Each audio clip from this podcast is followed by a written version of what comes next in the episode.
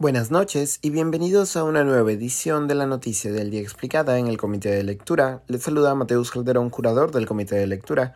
El presidente Pedro Castillo renovó las carteras de Defensa, Ambiente y Mujer en el gabinete Torres. Hoy, los cambios de las carteras ocurren de manera sorpresiva en medio de un clima político complicado para el Ejecutivo. Contra el mandatario y sus allegados existen al menos seis investigaciones por corrupción y otros delitos conexos.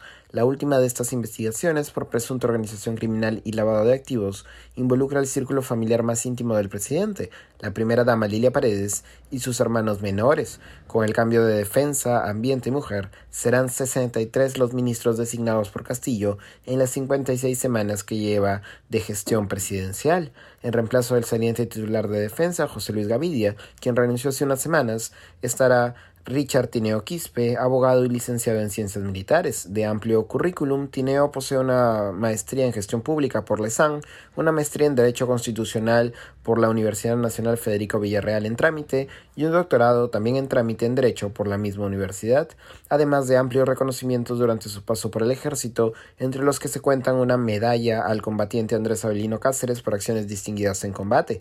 Al momento de su renuncia, Gavidia estaba siendo investigado por presunto peculado, tras revelarse un viaje a Huánuco junto a sus hijas en una aeronave del Estado. En la cartera de Ambiente, el ex congresista por Cusco, Wilber Rosas, militante de Tierra y Libertad, reemplazará al saliente físico nuclear Modesto Montoya. Este último había comandado un ministerio que resaltó por su falta de posición durante la tragedia ambiental de Repsol, aunque también se había desempeñado como uno de los escuderos públicos más vocales del presidente Castillo. Rosas es bachiller en agronomía por la Universidad Nacional San Antonio Abad del Cusco y ha sido presidente de la Conferencia Mundial de Pueblos Indígenas sobre Educación en el 2011. En la cartera de mujer, por otro lado, la abogada Claudia Dávila será la que reemplazará a la académica y activista Diana Miloslavich.